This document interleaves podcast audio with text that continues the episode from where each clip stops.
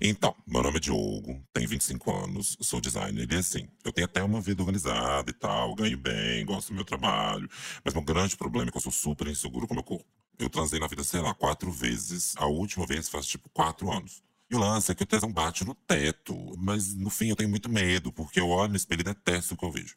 Aí não dá pra imaginar que outra pessoa vai gostar também. Eu cheguei num ponto que eu tô há muito tempo sem transar e, inclusive, desenvolvi um quadro de impotência mesmo, por causa de toda essa insegurança, de achar que a mulher sempre vai odiar meu corpo. Aí eu gasto tanto tempo pensando nisso que nem rola. E aí, gente, começando mais um sobre o prazer deles. E hoje com presença especial, médico, urologista. O episódio de hoje promete muitas coisas. E eu me chamo Leandro Neco e hoje estou muito bem acompanhado de várias pessoas aqui. Então gostaria de chamar de você, meu amigo Luca. Se apresente, fale aí o que, que a gente tem hoje para ouvir por aqui. Fala galera, muito bom. Hoje a gente tá com o Dr. Marcelo, ele é urologista, né? E a gente às vezes esquece de falar um pouco do clichê, mas o clichê também é importante ser dito, né? A gente tem muita coisa que aprender aí uh, com o nosso doutor de hoje, não é isso, Uno? Então, gente, assim, desde o início do programa, né, a gente fala que a gente quer falar sobre sexualidade masculina num panorama muito mais aberto e geral do que só falar de disfunção erétil e ejaculação precoce, que é o que normalmente todo mundo fala quando o assunto é sexualidade masculina. Mas a gente tem que falar sobre também, porque essas coisas também envolvem, né? o sexo masculino e por aí vai. E por isso, hoje chamamos o doutor Marcelo Magalhães, do NUMA, né? E um consultório bafo aqui em São Paulo Paulo, para quem não conhece, procure nas redes sociais. Ele é urologista e fala muito sobre esses assuntos que envolvem, né, a sexualidade, a potência, a impotência, a ejaculação, a não ejaculação em suas redes sociais, nos seus conteúdos e por aí vai. Enfim, Marcelo, se apresente e fale pra gente quem é você na fila do consultório. ah, pessoal, obrigado pela introdução, obrigado pelo convite, oportunidade de estar aqui com vocês. Eu sou o Marcelo Magalhães, médico urologista, trabalho lá no NUMA, Núcleo de Medicina Afetiva. Sou um médico LGBT, gosto muito de trabalhar com essa pauta, que é a nossa pauta principal lá no, no na clínica, mas atendo urologia de uma forma geral. Uno, é, levando esse primeiro primeiro relato aí em consideração, é muito mais frequente do que a gente possa imaginar, assim, uma insegurança nesse nível, né, de a pessoa ter transado só quatro vezes a vida inteira. Né? Existem vários graus, esse daí eu diria que é um grau bem mais acentuado. Mas sim, esse é o meu dia a dia. A insegurança corporal, em especial, como falo, né, com o genital. Não só com relação a tamanho, mas performance, potência, tempo de relação, de ejaculação, isso tudo faz parte do dia a dia. E assim, levando em consideração o relato que a gente leu no começo do programa, queria te perguntar, Marcelo, se é possível realmente que questões psicológicas emocionais tenham tanta relação e às vezes sejam o principal motivo pelo qual né, as pessoas são impotentes, as pessoas têm problemas de ejaculação também, e por aí vai. Eu gosto de dividir vamos dizer assim, por idades. Em pessoas mais jovens, o mais comum realmente é esse fator emocional, vamos dizer. Em pessoas mais velhas, depois dos 50, 60 anos, aí começa a pesar os fatores orgânicos mesmo, biológicos, né? Um relato desses, provavelmente o fator emocional deve ser o principal. E não é assim só psicológico, e eu gosto de frisar muito bem isso, né? Porque às vezes muitos pacientes me procuram, ah, já passei em três, quatro urologistas, e eles sempre me falam que meu problema é psicológico, mas eu não consigo enxergar como é psicológico eu digo que é funcional, né? Na hora do sexo, o organismo ele precisa liberar hormônios de relaxamento para que a ereção ocorra, bombeamento de sangue ocorra no pênis para que a ereção aconteça. Mas quando a pessoa está muito ansiosa ou com medo, enfim, nosso sistema ele responde como um momento de fuga, né? Um momento de ansiedade mesmo. Aí são liberados outros hormônios, adrenalina, cortisol, isso tudo tem um efeito contrário né? Então, é emocional, mas é fisiológico mesmo, isso acontece, quimicamente falando. E aí, ainda além disso, né, a gente entrando nesse mérito da insegurança, assim, eu queria até te perguntar também, Marcelo, se tu nota muito isso de acordo com a idade, assim, né? Porque, por exemplo, assim, quando eu era criança, assim, eu lembro muito, tipo, meu pai, lá nos anos 90, ele fugia do urologista, assim, não queria saber, assim, né, e tal. Tu vê isso muito no consultório também, assim, de acordo com a idade, vai mudando essa insegurança ou até a quantidade de vezes que a pessoa vai no consultório, né? Conversar contigo e fazer exames e tudo mais, assim? Sim, sim. É, quanto mais jovem, o fator emocional é maior. Mas conforme vai envelhecendo, ainda existe um pouco o fator emocional, mas o fator biológico ele realmente passa a, a ser preponderante, assim. De forma geral, como uma regra geral, a partir dos 45, todas as pessoas com pênis precisam já começar a ir ao urologista para fazer alguns exames iniciais. Quem tem história de câncer na próstata já precisa fazer esse check-up, né, exame de toque. Acima dos 50, com certeza, todos que têm próstata precisam fazer esse check-up, mesmo pessoas que foram é, redesignadas. E antes disso, quando tem algum sintoma específico, né? E lembrando que o urologista não cuida só de, de genital dito masculino, né? É, mas também de rins, bexiga, próstata, outros órgãos e sistemas. E é muito importante você falar isso, inclusive, Marcelo, porque muita gente acha que o urologista é médico só de homem cis, né? Igual, sei lá, proctologista. Ginecologista. Ginecologista. E é isso, é super importante falar sobre isso. E puxando um pouco do gancho que o Neco disse, e assim, eu sempre prometi que eu não ia falar sobre minha família diretamente, né? E aqui no podcast. Começou. Eu vou expor amigos da minha família aqui. Um amigo meu. amigos da minha família. Deixa que eu falo. Quando precisar, fala que é a minha família, que eu não tenho problema nenhum. A família do Neco pode ter problema. e amigos da minha família, assim, falando deles, todos, todos têm uma questão quando chega a hora de fazer o exame de próstata, né? E aí quer fazer o exame de sangue, né? Que é o PSA e por aí vai, né? Todos vivendo essa fase de, putz, 40 anos. E aí eu queria te perguntar, assim, entre os homens, realmente existe uma resistência maior a procurar ajuda, a procurar um médico quando aparece alguma coisa no pau, né? Porque, assim, eu às vezes penso que muitas vezes os caras nem lavam o pau e fica aí anos e anos sem ir no neurologista, sem ir num acompanhamento médico, no médico da família e por aí vai, né? E assim, além disso, também queria te perguntar se você acha que existe essa resistência maior por conta de machismo e por aí vai. Você acha que realmente essa é a gênese do problema? Acho que é multifatorial, né? É um pouco a forma como fomos criados. A menina vai desde cedo ao ginecologista e, e o menino não. Inclusive, muitas vezes ele descobre a sexualidade sozinho. De uma forma geral, o homem, assim, quando o assunto é o pênis, uma ferida, se tem uma mancha, se tem potência ou qualquer outra coisa, a tendência dele ir procurar ajuda é um pouco maior. Mas é muito difícil o homem ir para um check-up. Eu tenho visto esse, esse perfil mudar um pouco ao longo do tempo. Acho que cada vez mais estamos ficando um pouco mais conscientes. Então, a tendência é essa: ir fazer um check-up de rotina mesmo, né? mesmo sem nenhum, nenhum problema de saúde. E o risco de não fazer esse tipo de check-up é, por exemplo, um câncer de próstata chegar num ponto onde ele já não é mais curável. Né? Ou uma doença estar muito avançada a ponto de ter que tratar por cirurgia enquanto poderia ter sido tratado de outra forma. E assim, eu tô falando num lugar assim como se eu fosse uma pessoa super neurológica. uma pessoa assim que super é, não tem nenhuma insegurança sobre ir ao médico. Mas eu lembro que assim, a primeira vez que eu fui neurologista, inclusive foi para olhar, sei lá, acho glândulas de Tyson, inclusive um tema muito importante quando a gente fala sobre esse assunto. Perfeito. A minha maior questão era o medo de meu pau ficar duro durante a consulta. Essa é uma insegurança comum dentro do consultório? É uma insegurança comum. E eu te digo que às vezes até acontece. Mas assim, a gente leva na esportiva, a gente sabe que acontece. Para algumas pessoas é uma região realmente sensível. Então, acho que esse é um dos fatores que talvez, principalmente jovem, leve o paciente a protelar né, essa procura. Mas eu acho que não é só isso, não. Às vezes é vergonha mesmo. Às vezes a mãe vai junto, o pai vai junto e ele não quer que vá junto. Eu acho que é um pouco de tudo isso. No relato que a gente recebeu, falou da insegurança que causava até a impotência sexual, né? Como é que a gente pode tratar isso? Como é que a gente percebe que a gente tá ficando com impotência sexual? Como é que a gente pode procurar? O que, que a gente fala? Como é que a gente resolve quando a gente percebe que tá indo por esse caminho? Assim, acho que a primeira coisa é a gente ter a noção de que é normal, vez ou outra, falhar, é normal a, a, as performances serem diferentes uma das outras nem sempre a gente vai ter aquela performance de, de filme pornô. Acho que, na verdade, essa é bem a exceção. Mas, assim, se de forma recorrente, de forma repetida, tá tendo essa dificuldade, aí talvez seja a hora de começar a procurar ajuda. Inclusive, falando dessa pauta dos filmes pornôs, me conta o babado. É possível ejacular tanto igual aparece nos filmes pornôs, assim? Porque, assim, né, nos filmes eu fico vendo a galera tora litros e litros e litros de leite, né? Assim, eu já vi caso e já vi história que eles colocam condicionador, né? E coisa do tipo e tal.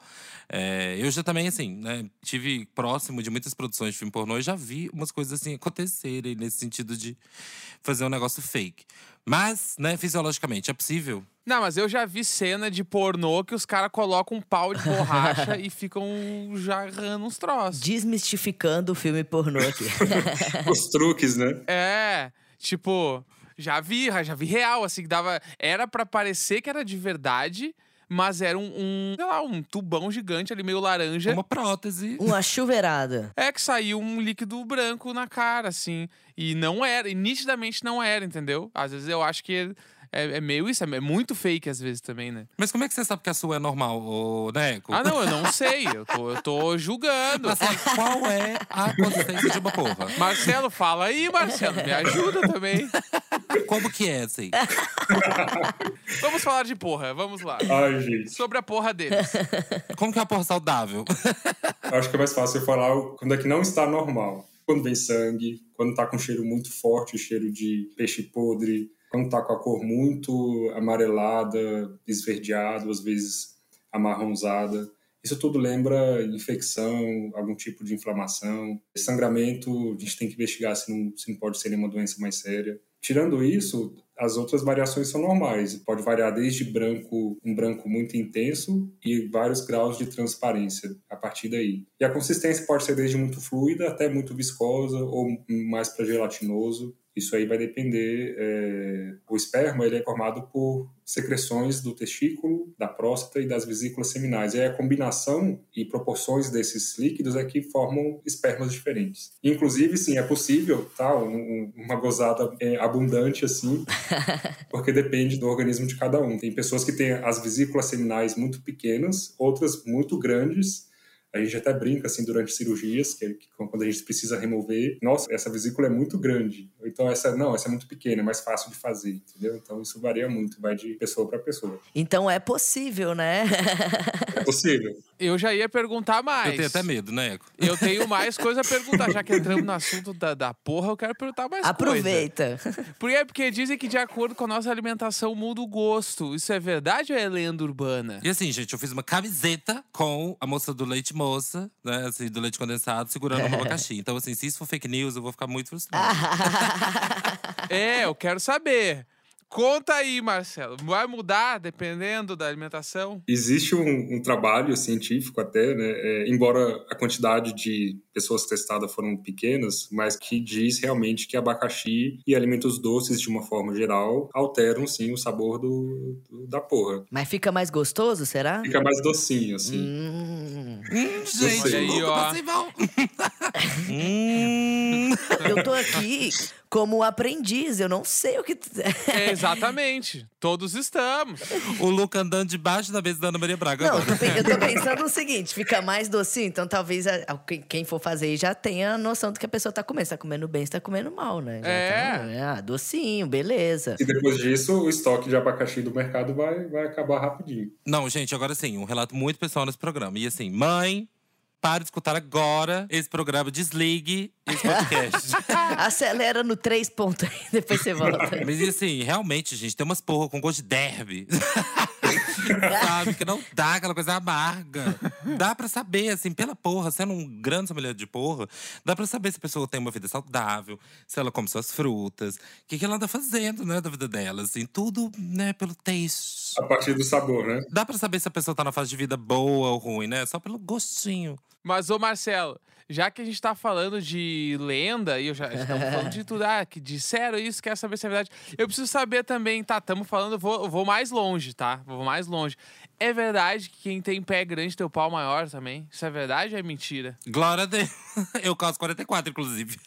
Ah, isso é lenda. Aí, ó, nem tudo é verdade, nem tudo é verdade. E a mão? E a mão? Olá. Nem a mão, nem o nariz, nem, nem nada. Assim, não, não existe proporção entre qualquer parte do corpo e o tamanho do pênis. É uma caixinha de surpresa. E nem em relação a peso, assim, pessoa que é muito magrela, assim, nossa, magrofobia, né? pessoa que é muito magra. Ou a pessoa muito gorda. Existe essa relação ou não?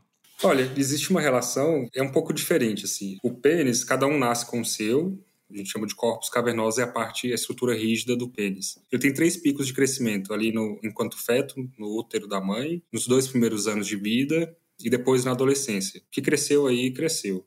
O peso corporal, ele influencia no seguinte sentido. A pessoa mais magra, ela tem menos gordura ali ao redor do pênis. Então, tudo que a pessoa tem está ali à mostra. Enquanto que a pessoa obesa ou com mais gordura na região pubiana, parte, às vezes boa parte do pênis está encoberta, está escondida. A gente chama isso de pênis embutido, inclusive. Uma das cirurgias aí é, ditas de aumento peniano se baseia justamente na lipoaspiração de, dessa gordura ao redor do pênis. Não é que a cirurgia faz o pênis crescer, ele só deixa o pênis mais aparente. Tem o micropênis, né? Que acho que até tu podia explicar pra gente exatamente o que, que é o micropênis, né? Tipo, e do que se trata exatamente, porque o que tem de coisa na internet sobre isso, assim, né? E cada pessoa fala uma coisa e tal. Tipo, o que, que exatamente é, tipo assim, na definição mesmo, sabe?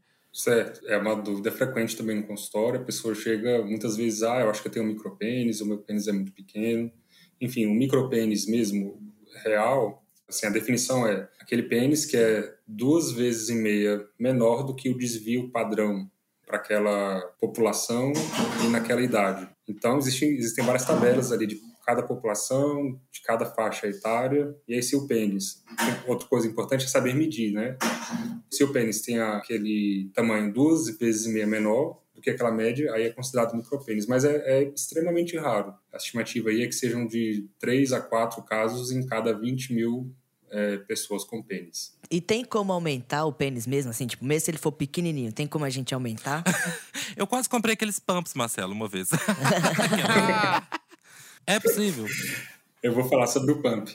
Mas, assim, esses casos de micropênis reais, o ideal é passar por estímulo hormonal nesses picos né, de crescimento peniano, é, mas precisa ser detectado e acompanhado de forma adequada. E tirando isso, assim, numa pessoa adulta, não tem não. O que tem para ser feito é isso, é ali a remoção da, do excesso de gordura. Outra coisa que pode ser feita é, existe um ligamento fibroso que aproxima a base do pênis para o pubis, que é o nosso osso é, da pelve. Quando ele é muito curto, Inclusive, faz com que o pênis fique um pouco mais curvado para cima, ele como um todo. Para quem tem esse ligamento muito curto, a gente pode ir lá e fazer a ressecção dele, e aí o pênis cai. Cai como um todo também. Igual uma, uma árvore caindo, né? Ó, oh, gente, fazendo até uma amarração aí, ó. Não gostamos mais de desmatamento. Ó, louco. Esse tudo bem, né? Mas aí, gente, tipo assim, nessa pauta de pênis pequeno e pênis grande, lembrei-me de uma pauta muito importante sobre a coisa do pau de carne e do pau de sangue. Vocês já ouviram falar sobre? Pau de carne, pau de sangue, não. Pelo menos não com essas palavras. Gente, eu não sei nem o que, que, é isso também, falar a verdade aqui. Meu conhecimento sobre isso é, é baixíssimo. Conta aí, Uno, é porque ninguém tá sabendo. Conta. Onde foi que você achou isso? Ai, gente, eu tô trazendo uma informação nova no podcast. Então. Então, gente, pau de carne é o pau que é, ele é grande já mole. Então, brochado ele já é grande, né? Assim, então ele já tá ali, o tecido de pouso dele é grande, é isso, assim, longo, comprido. Então você tira a roupa ali e a pessoa já tá comprida. O pau de sangue é aquele que impressiona. Então ele tá ali murchinho, feijãozinho, pequenininho, que não sei o quê. E aí, quando a coisa cresce, quando o sangue chega ali embaixo, gatinha, o negócio fica gigantesco. Não sei se vocês lembram daqueles, daqueles brinquedos, inclusive, de esponja, que você colocava a esponja dentro da água e o negócio virava um monstrão. É meio essa vibe. Isso existe mesmo. Inclusive, eu conhecia por outro nome. É penis grower e penis shower. Olha, gente, inglesa. Aí, ó, tá vendo? Grower de crescer e shower de exibido, né? O grower é seria o de sangue e o shower de carne. Mas isso é, é, é, fato mesmo. Também é outra surpresa que a gente tem. É, mano, e a galera fica tipo assim, ai, nossa, que pau pequeno seu. Eu fico assim, tipo, gata, me dá dois minutinhos. é um relato pessoal. Não, pessoal é difícil, né? Nesse programa eu falo pouco. Mas, ô Marcelo, deixa eu te falar, uh, até também a gente entrar um pouco em um outro assunto que seria a gente falar um pouco até de fetiche, né? Pessoas que gostam de colocar coisas na uretra e tal e tudo mais, assim. Como que é a, a, a tua consulta com essas pessoas? Tem alguma abordagem específica? Tem algum conselho que tu dá da melhor maneira de fazer? Como que é? Bom, é, esse fetiche também é um, é um fetiche que é mais comum do que a gente imagina. O embasamento é que a uretra ela também é muito sensível. Então, ela é sensível a estímulos. Pode ser bastante excitante para o indivíduo. O que eu recomendo é sempre fazer também de forma segura, né? Porque a uretra, a gente gosta de brincar em urologia, que é o calcanhar de Aquiles da urologia. Uma vez machucada, ela é muito difícil da gente conseguir tratar. Né? Existe algo que a gente chama de estenose de uretra, que é um estreitamento da uretra que pode dificultar a passagem da urina. E essas estenoses elas são difíceis de se tratar. Às vezes precisa passar por várias cirurgias para consertar. Mas, assim, é seguro fazer desde que da forma correta. A primeira coisa que tem que ser feito é o mais estéreo possível, no sentido de não contaminar com sujeiras, com fezes. Tem que ser um momento um pouco mais estéreo ali do sexo. Feito com bastante lubrificante. E existe um lubrificante que é específico para a uretra também. Ai, gente, que bafa, passada. Então quer dizer, então, que se eu quiser enfiar um canudo de McDonald's na minha uretra, eu tenho produtos bons e apropriados para fazer isso. é, um canudo de McDonald's não seria adequado, com certeza. Né? Existe material é, específico para isso. Algumas sondinhas que a gente chama. E tem um outro fetiche que, assim, gore, mas é isso, né? Vamos falar sobre, a gente fala sobre tudo aqui. São pessoas que, assim, eu já vi esses vídeos, sei lá, esses vídeos da vida e coisas do tipo. Enquanto as pessoas estão ali, né, buscando prazer, eu tô vendo vídeo creepy no, nos X-vídeos. Eu sou dessas pessoas. E aí eu vi uns pênis já, tipo assim, uns vídeos de uma galera que tem uns pênis gigantescos, gigantes, assim, como se tivesse colocado, sei lá, um óleo, um hidrogel da Uraque. E o negócio ficou, tipo, muito, muito grosso. Você já chegou a ver isso? Você já ouviu falar disso? Já, já ouvi sim. Já ouvi não, já vi, inclusive, né? E também acontece muito, assim, é, os materiais que são usados são justamente alguns desses géis. Existe um que se chama PMMA, que, que até hoje ainda é muito usado, mas que é um terror do urologista. Porque realmente pode levar a deformidades, pode causar infecções, necroses, enfim. Alguns são bem sucedidos, mas, assim, é um processo que é irreversível. Uma vez feita, por mais que seja bem sucedido, às vezes pode trazer outras consequências, do tipo não conseguir carregar bem na, na cueca, às vezes pode crescer perto da glande e criar uma fimose, algo que não existia antes. Então existem riscos aí. Os preenchedores, eles ainda estão sendo muito estudados assim, mas nenhum deles ainda é recomendado pelas principais sociedades médicas, né? Existem uns hoje mais modernos que são menos reativos, que o corpo reage menos a eles, e que inclusive alguns são reabsorvíveis.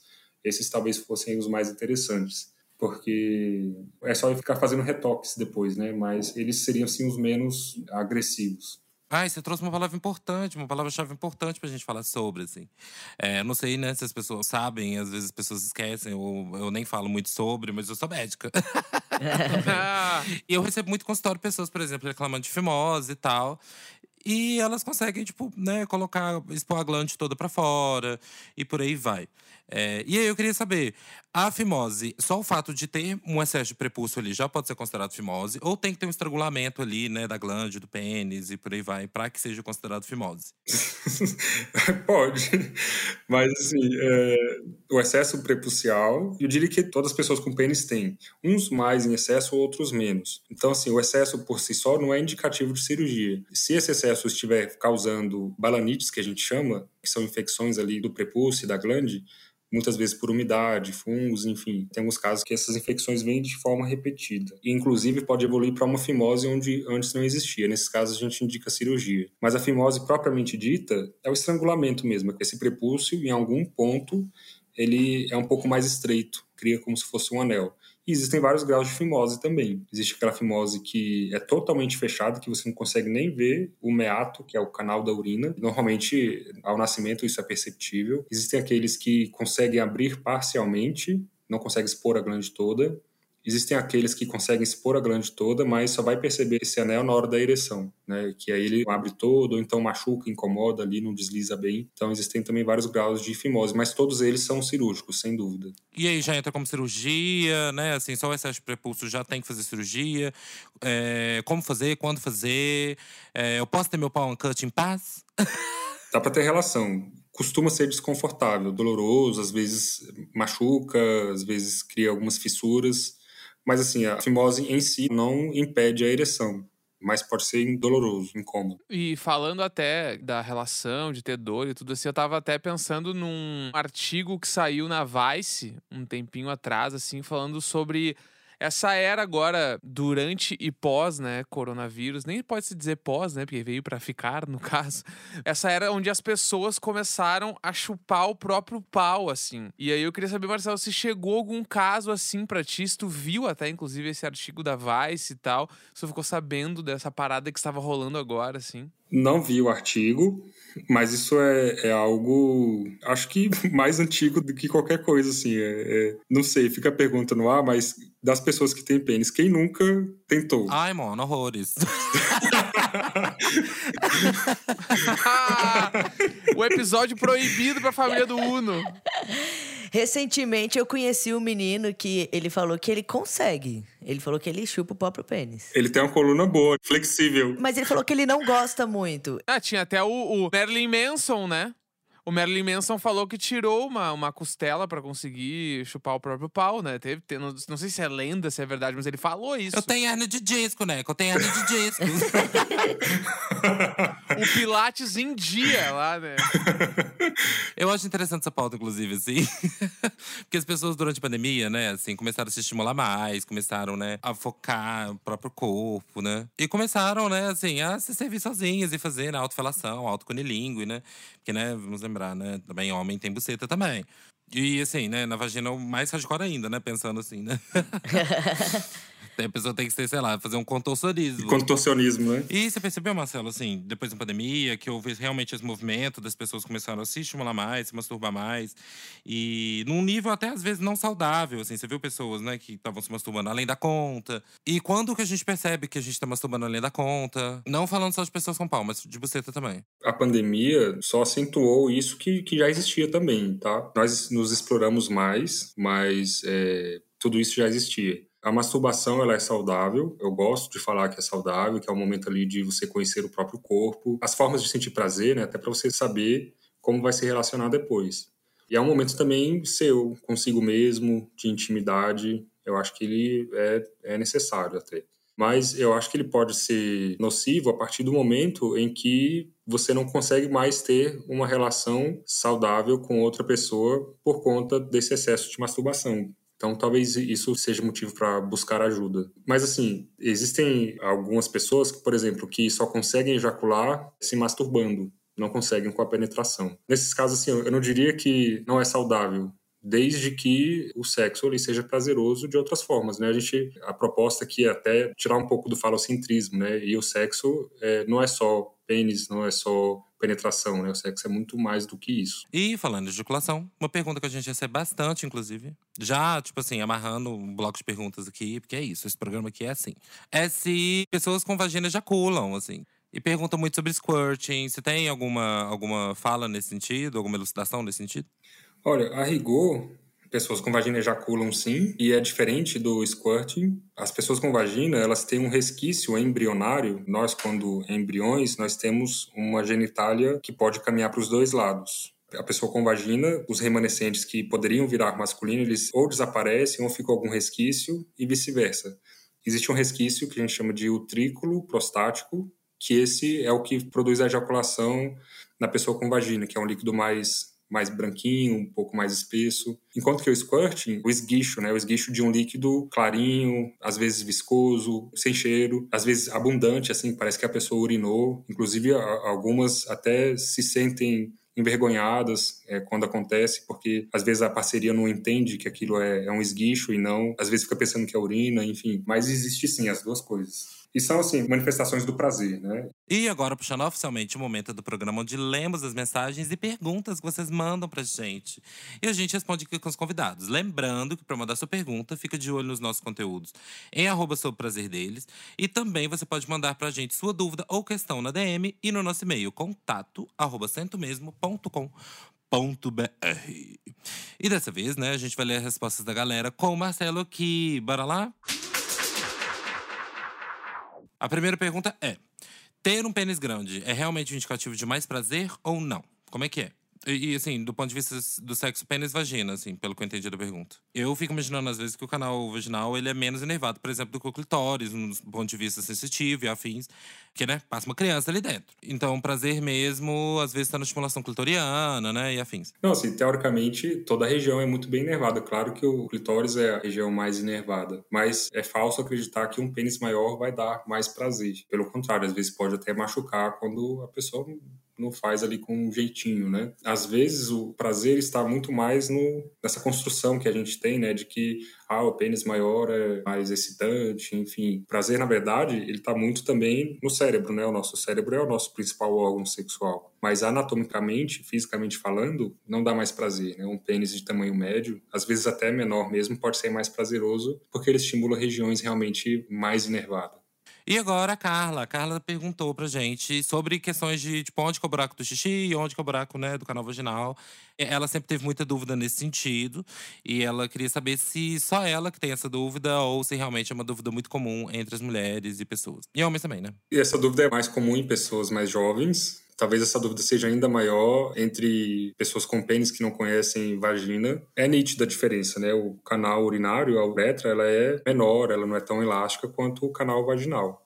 E a uretra está sempre é, acima, superior ao canal vaginal, que está mais inferior. Mas, assim, é, é uma dúvida, não é tão incomum assim. E aqui também tem mais um, um caso aqui, ó. Fui pro motel com um menino que estudava medicina. Transamos e foi uma delícia. Na hora que fomos vestir a roupa, ele solta procure um urologista. Você tem hernia inguinal ou inguinal, eu não sei como se fala, né? Uma semana depois, eu tava fazendo cirurgia, fui atrás de sexo e ganhei uma consulta de brinde. Já deu um toquinho na pessoa, falou: opa, você sabia que tem como resolver isso daí? Marcelo, você é desses médicos? Ai, gente, já, já. É. Marcelo, conta pra gente, já fez isso também? Tu é a pessoa do relato? Eu já falei pra pessoa que ela tinha fimose, assim. Eu não sei se ela ficou sem graça, assim. Eu, eu, acho que, na verdade, a pessoa fica muito com vergonha, assim. Mas, mas eu já fiz isso, sim. Nossa, meu Deus, passada! eu não sei nem se é certo ou não fazer. O que, que vocês acham? Ah, eu acho que vale, gente. Ah, eu adoraria receber um toque. Vai deixar a pessoa ali? É. Eu ia ficar super feliz.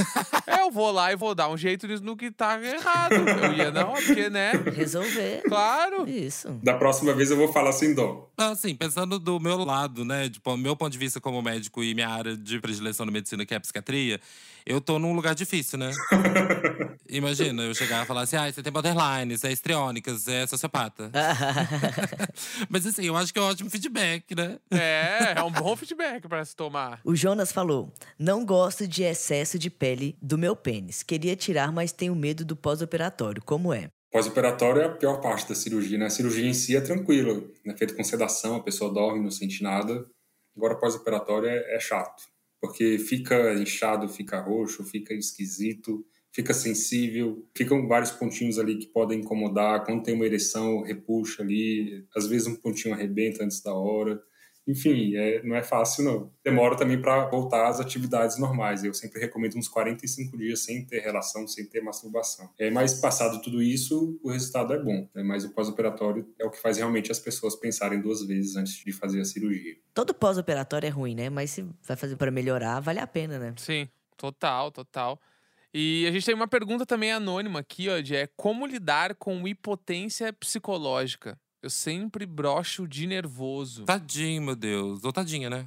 Eu sempre gosto de falar que existem algumas formas assim de relaxamento. Quem tem esse tipo de impotência é, normalmente é uma pessoa ansiosa, mas não é só ansiosa com o sexo propriamente dito, é ansiosa por natureza. E tem gente que é ansioso mesmo, assim, não, não tem muito o que fazer. E aí técnicas de relaxamento de uma forma geral, que vai desde atividade física, para gastar essa, essa energia toda, essa adrenalina toda, meditação, acupuntura, massagem tântrica, eu recomendo até com certa frequência, os pacientes gostam. E é um processo também, não ter ansiedade em resolver logo a questão, porque às vezes pode levar muito tempo.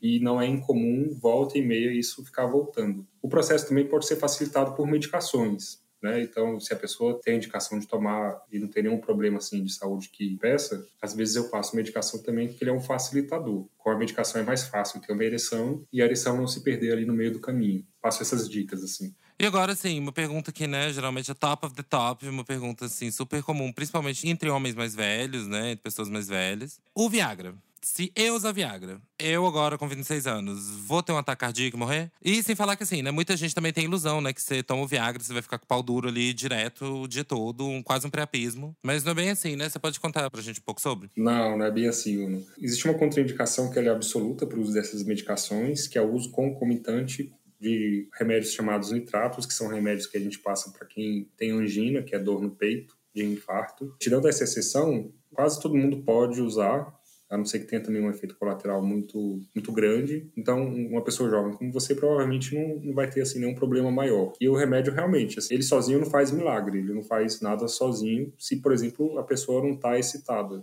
se ela não está excitada, não está com a mente naquilo, não está recebendo nenhum estímulo, a ereção não vai acontecer. Inclusive, pessoas muito ansiosas ali, que liberam uma descarga adrenérgica grande no momento, pode ter tomado vários comprimidos, não façam isso, mas não adianta, a ereção não vai acontecer. O remédio ele facilita a ereção e pode manter ela por um pouco mais de tempo, mas ele não deixa a pessoa em priapismo, via de regra. Lembrando, né, que priapismo é quando o pau fica aí duro, ad eterno. Inclusive, tem até maranha, né? Vocês conhecem? Maranha da banana que você fica com o pau ereto aí horas, não tem? Um que quê? Isso eu não conheço, não. Aranha da banana? Tem, gente. Tem que saber de onde o Uno tá tirando essas informações. Aranha da banana. Gente, eu não estou mentindo. Gente, eu vou procurar ao vivo aqui, pera. É real. Ó, tô procurando aqui aranha, banana, priapismo. Ah, o veneno da aranha pode virar remédio para disfunção erétil. Ah, aqui ó. A picada da aranha armadeira pode provocar nos homens o priapismo, que trata-se de uma ereção involuntária e dolorosa. Arrasou. Olha, fala dele, fala dele, se não tem dado. Arrasou. Foneutria nigriventer, que é o nome da aranha, mais conhecida como aranha armadeira. Aranha de bananeira, biologia, gente, é isso. E aqui, ó, antes da gente encerrar o programa, a gente tem um bloco chamado Rapidinha. Aqui, ó, Marcelo, que a gente pergunta para os nossos convidados algumas coisas mais íntimas, a gente fala algumas coisas sobre a cama e tal, e é bem bate-bola. Então eu pergunto e responde, fechou? Fechou, vamos lá. Vamos lá. Posição favorita? Frango assado, que eu gosto do olho no olho. Eu acho o frango assado burocrático, assim. Frango assado também foi a primeira vez que foi dito aqui, né? É verdade. É verdade. Eu acho que facilita quando você tem um pau curvo e principalmente longo também. Porque é a posição difícil, né? Assim, você não acha, não, Marcelo? Um pênis curvado para cima e longo, fica mais anatômica a posição, né? Mas, por exemplo, é uma posição que estimula mais a próstata. Né? A próstata ela tá para cima também. Pode ser mais prazeroso. Relacionamento aberto ou fechado? Pode ser fechado com concessão? Nossa, mas o que, que é isso? Que putaria que é essa? Fechar com concessão? Olha só, que isso. Ele abre por um certo período de tempo e depois fecha de novo. Acho que é um pouco isso. ah, achei tudo, achei tudo, na verdade. Estão acabando com o meu rapidinha. Vamos lá. Menage ou suruba? Ah, gente, eu nunca fiz nenhum dos dois. Mas se fosse para escolher, menagem. Na hora do sexo, casual ou date recorrente? Ah, date recorrente. Eu acho que eu sou meio demissexual, assim, eu gosto daquela conexão. Na hora do sexo, britadeira ou amorzinho? Ah, amorzinho, amorzinho. Embora britadeira tenha o seu espaço também. Dominação ou submissão? Ah, acho que na hora ali, eu não gostaria de assumir um só papel. Acho que dá pra alternar ali momentos. Local mais inusitado que já transou?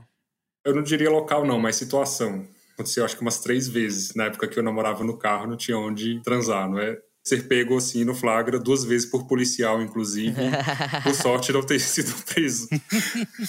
Na hora do gemido, fica no silencioso ou prefere megafone? Não, no silencioso. Eu guardo todo esse prazer aí. E na hora da conchinha, do lado de dentro ou lado de fora? Do lado de fora.